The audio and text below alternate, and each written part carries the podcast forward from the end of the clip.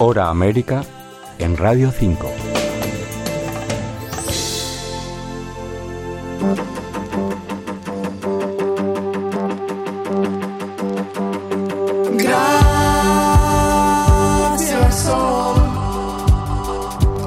Escuchamos a la banda Bravo, un grupo de música de rock que surgió hace 10 años a partir de la musicoterapia. Los siete músicos que lo componen quieren dar visibilidad en la esfera cultural a personas con discapacidad y siempre con un mensaje alegre, comenta Dani Rollo, guitarrista y creador de Bravo.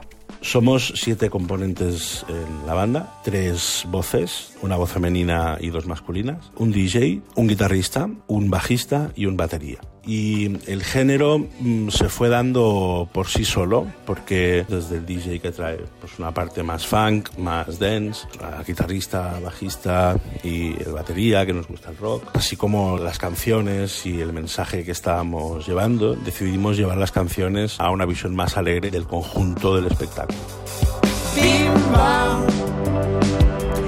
Actualmente, Bravo tiene en su repertorio 14 temas. Las letras están inspiradas en un libro que se escribió en las sesiones terapéuticas. Las letras de las canciones han sido creadas por personas adultas con discapacidad en un ambiente terapéutico, en el cual se hablaba de ideas, pensamientos, emociones, sentimientos.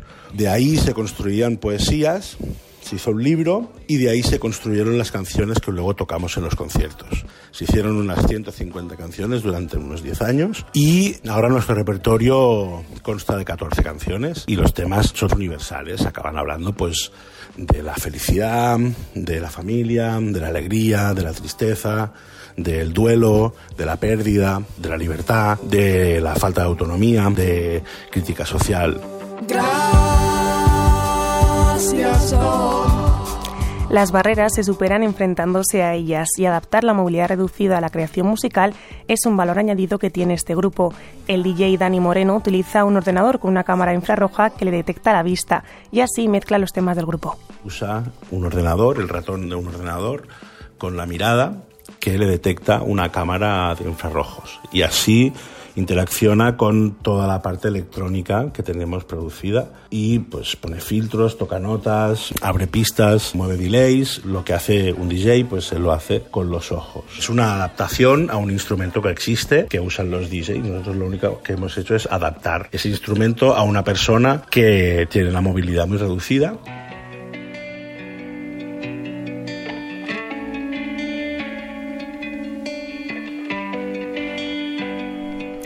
Un aplauso para mí es la asociación que representa a Bravo. Su próximo concierto es el 6 de marzo en la Sala Polo de Barcelona y desde la asociación se quiere otorgar las mismas herramientas de la cultura a un mensaje que creemos que puede ser útil para la sociedad. Nosotros entendemos que aún las personas con discapacidad no están incluidas como deberían, por tanto nos toca explicar de vez en cuando el mensaje inclusivo. Nosotros en cuanto nos subimos a un escenario, en cuanto firmamos un contrato para hacer un concierto, eso es inclusión y se explica en sí misma.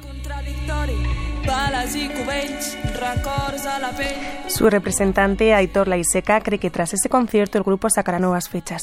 La idea es eh, utilizar el material videográfico y musical que generaremos eh, en el concierto del día 6 de marzo en la sala Apolo para abrir una campaña de contratación o para los años 24 y 25 hacer una gira. De momento pueden escuchar en directo a Bravo el próximo 6 de marzo en la Sala Polo de Barcelona. Tamara García, Radio 5, Todo Noticias.